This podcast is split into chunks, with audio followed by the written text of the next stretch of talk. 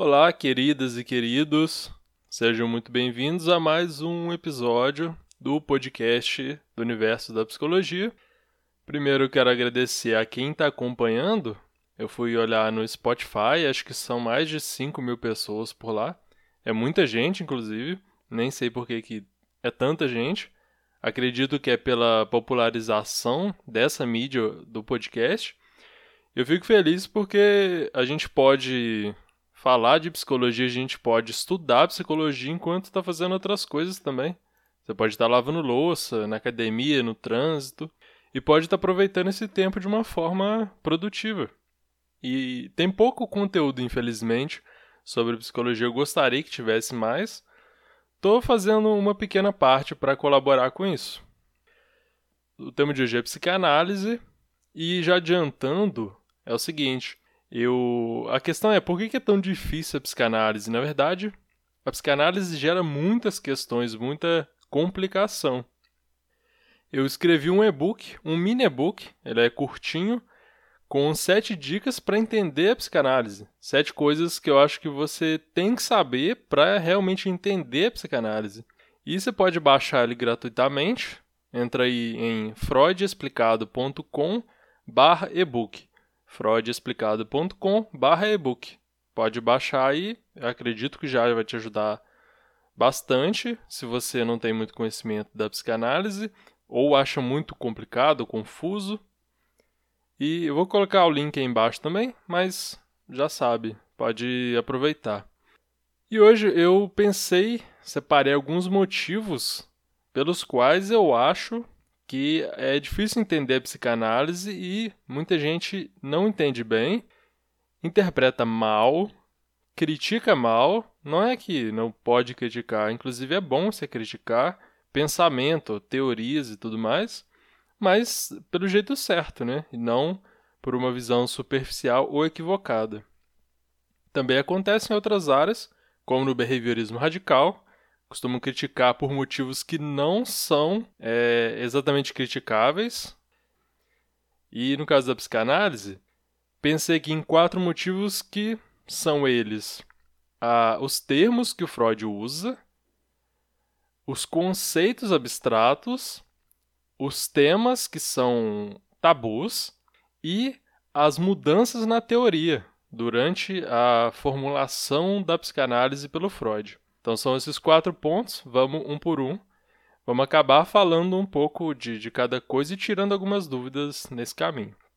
Primeiro motivo que eu pensei, os termos que o Freud usa, como por exemplo libido, ego, recalque, um monte de termos, a psicanálise tem uma influência na cultura ocidental muito grande. Esses termos estão aí espalhados e a gente está usando em sentidos diferentes. O que eu estou querendo dizer? Que eles são usados por todo mundo, isso é um problema. Não é que não se possa usar esses termos ou que deva se usar os termos como a psicanálise usa.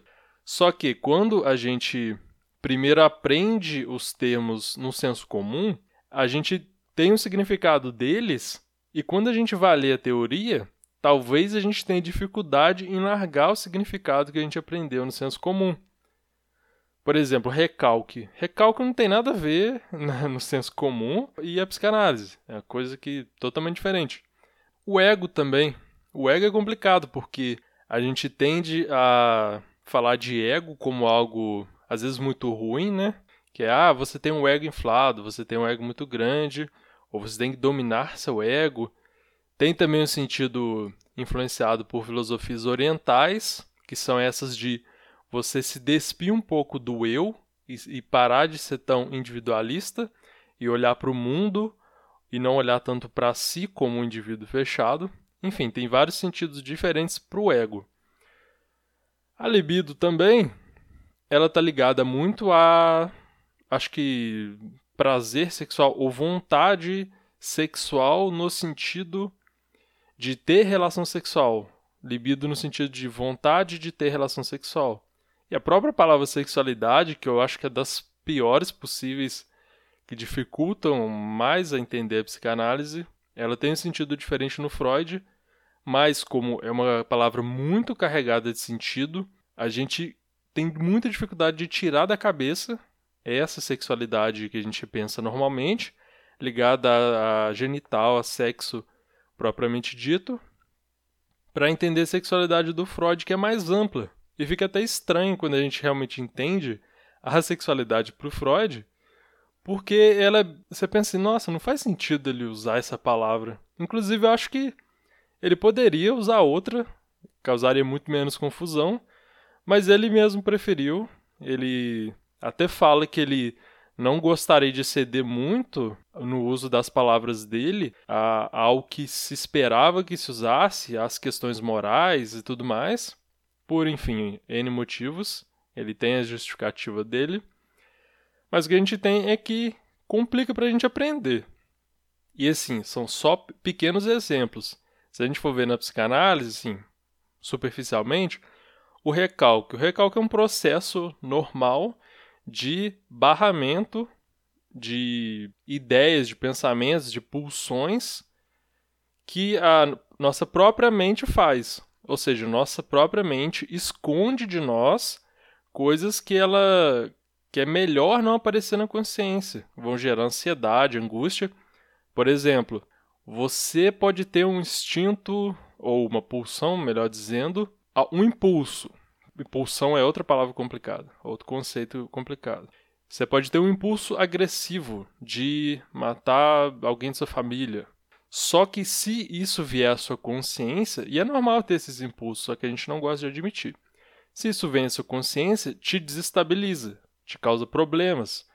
Então tem esse processo de barramento, esse recalque que mantém esses conteúdos é, que a gente não inaceitáveis, que a gente não quer saber, a gente não quer pensar neles, mantém no inconsciente.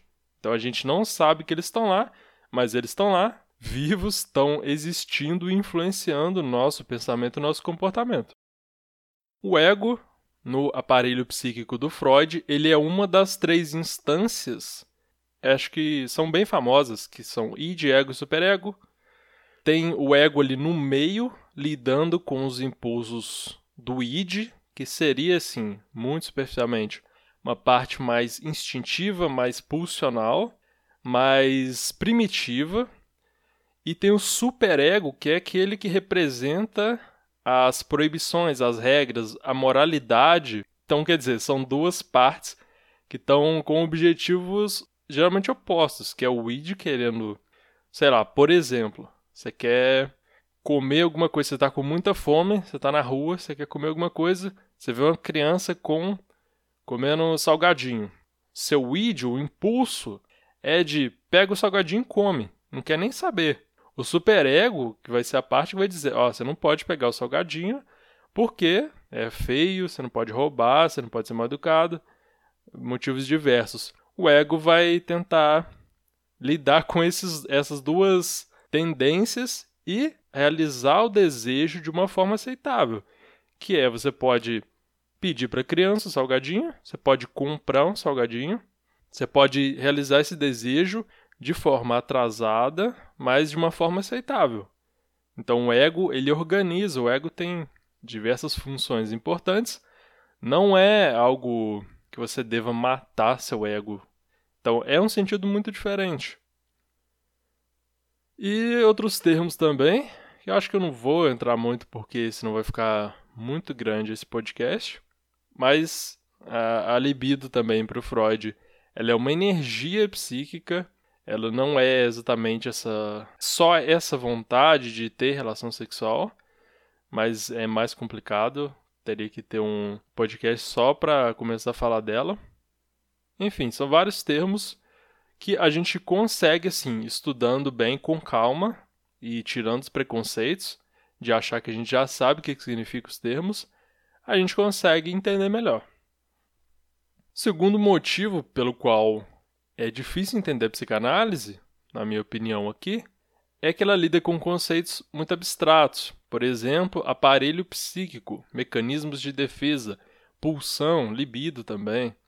Aparelho psíquico, assim, para ficar no básico, né? ele é algo abstrato porque ele é um construto conceitual. Ele não existe no cérebro. Você abre a cabeça da pessoa lá, pode fazer o teste aí, você não vai achar e ego superego lá. É uma construção teórica para explicar um funcionamento da mente. Então não existe, é para a gente entender como funciona, mas não existe. O Freud fala de outras ficções teóricas, como a pulsão. Ela não é exatamente algo que você vai abrir o corpo da pessoa, você vai ver rolando ali no corpo, como se fosse uma secreção, um hormônio, algo assim. A, a pulsão, no caso, ela está ligada ao corpo, só que ela vem do corpo, né? Mas ela não é, é não tem essa dimensão estritamente biológica. Você pode abrir a pessoa, você não vai ver a pulsão correndo lá.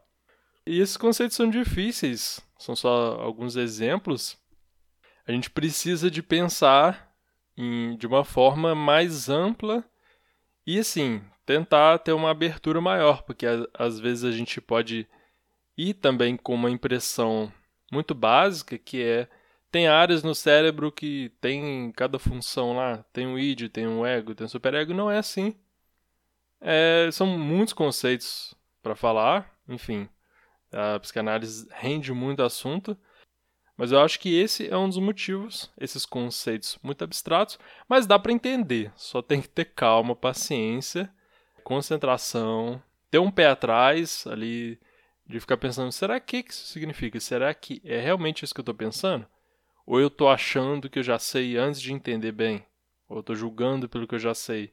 Mesmo quando a gente sabe, a gente tem que ter esse pé atrás de dizer: será que eu estou entendendo certo? Será que eu sei isso mesmo que eu estou achando que eu sei? Enfim. Número 3 dos motivos pelos quais a psicanálise é bem difícil de entender é que muitos temas tratados pela psicanálise são tabus. Por exemplo, sexualidade, incesto desejos violentos e por aí vai. São temas realmente, na época do Freud, já era uma coisa horrível. Ele vivia num, num mundo ali, numa Viena, que era muito conservadora e moralista. O cara realmente teve coragem para falar de tudo aquilo naquele momento, naquele contexto. E foi muito rejeitado e criticado por causa disso. Hoje em dia também isso continua, por mais que tenha uma liberdade muito maior sexual e de falar sobre sexo, ainda tem uma resistência muito grande sobre esses temas. Por exemplo, incesto é algo que causa uma, uma resistência, uma repulsa muito grande e as pessoas parece que não aceitam tão bem conversar sobre isso. E é uma aceitação que eu digo no sentido de abrir a cabeça para entender que, por que, que isso ocorre.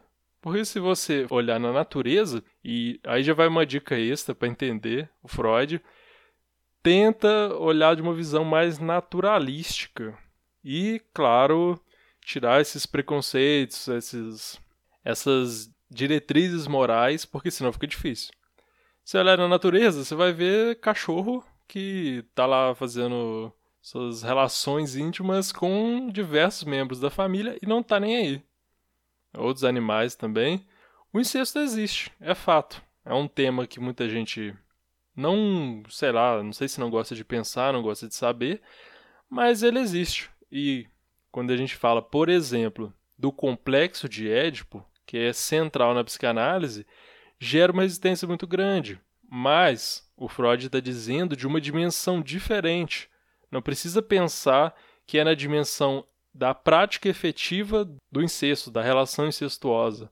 O Freud está falando de uma dinâmica psíquica, de algo inconsciente, de processos inconscientes que acontecem nessas relações é, intrafamiliares.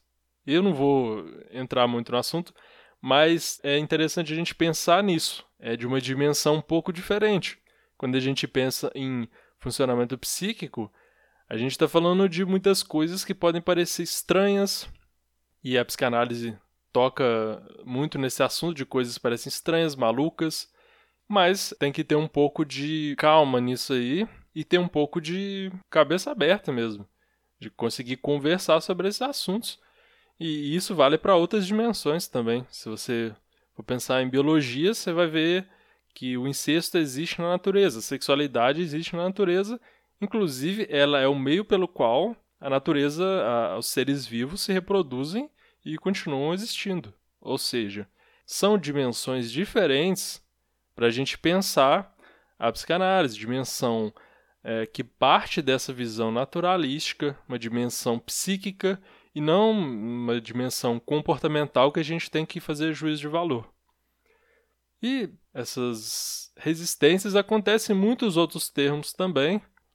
Eu acho que também, para ajudar nisso, é um exercício de ver em si mesmo o que, que eu estou resistindo por preconceito. Ou seja, enxergar seus próprios preconceitos e ver por que, que você não está querendo saber do assunto, por que, que você está rejeitando muito rápido. E não estou dizendo que é para aceitar o que o Freud dizia sobre esses temas, mas é que se você rejeitar rápido demais também, você não vai entender. Ou seja, você precisa de um tempo para poder entender. Aí sim, se você conseguir entender bem, conseguir avaliar, você pode escolher muito melhor se você concorda com ele ou discorda mas tendo muito mais fundamento e não simplesmente preconceito ou falta de querer saber mesmo. Um quarto motivo pelo qual a teoria psicanalítica é difícil de entender ou de entender bem é porque o Freud muda a teoria com o tempo. E isso eu acho que provoca muitos desentendidos ou mal entendidos. Por exemplo, ele, o Freud funda oficialmente a psicanálise em 1900 com a interpretação dos sonhos, o livro famoso, talvez o mais famoso dele, na cultura geral. Só que ele vai começar a falar de. Na verdade, ele vai dizer explicitamente de id, ego e superego, a segunda tópica do aparelho psíquico, lá em 1920, ou seja, 20 anos depois. Antes ele falava de inconsciente, pré-consciente, consciente, primeira tópica. Depois ele vai adicionar a segunda tópica. Outro exemplo é a teoria das pulsões, Antes ele tinha uma. Sempre ficou uma dualidade, mas antes ele falava de pulsões do ego, pulsões do eu, pulsões sexuais, dois tipos. Depois ele muda essa teoria das pulsões, lá em Além do Princípio do Prazer, acho que em 1920 ou 21, e ele é, bola uma nova dualidade, só que dessa vez tem as pulsões de vida, que incluem essas duas anteriores, pulsões do ego e pulsões sexuais, e do outro lado a pulsão de morte, é, a gente chama também de Eros e Thanatos. Ou seja, tem uma nova dualidade que são conceitos diferentes. Narcisismo também, ele muda ao longo do tempo. Antes de 1914, quando ele fala de sobre narcisismo, tem um texto importante, tem uma virada, que antes era o narcisismo era visto como algo mais negativo, como um, talvez algo mais perto de um transtorno. Depois ele muda para algo necessário. O narcisismo é um investimento de energia em si mesmo, ou na imagem de si. Ele é necessário de um certo ponto. Eu não vou explicar porque é um pouco complicado para esse momento aqui, mas tem um processo de formação do sujeito, de formação da psique. O narcisismo é necessário. O bebê, por exemplo, ele é narcisista, ele investe todo a energia dele nele mesmo. Ele não quer saber do mundo. A, a princípio, né? Então ele, tô com fome, quero comida, tô com sede, cuida de mim. Ele só pensa nele. É a sua majestade o bebê. Inclusive, é um termo muito comum que a gente vê na psicanálise. Ah, o problema é, às vezes, a gente julgar por partes da teoria. Se você ler o Freud lá em 1905, Três Ensaios sobre a Teoria de Sexualidade, e ler em 1935 você vai ver coisas diferentes. Ele muda a teoria. Ou seja, se você acha que ele está falando de uma coisa, depois ele muda e fala de outra. Eu pensei aqui agora também em outros problemas para entender a psicanálise que e também tem relação com essas mudanças, que o Freud mesmo muitas vezes ele usa conceitos como sinônimos ou ele no decorrer do pensamento dele quando ele vai desenvolvendo, ele vai pensando e reformulando os conceitos e os termos. Por exemplo, ele chegou a usar pulsão e libido como sinônimos. Não são sinônimos. Depois isso ficou mais claro. Ele usava pulsão para uma coisa e libido para outra.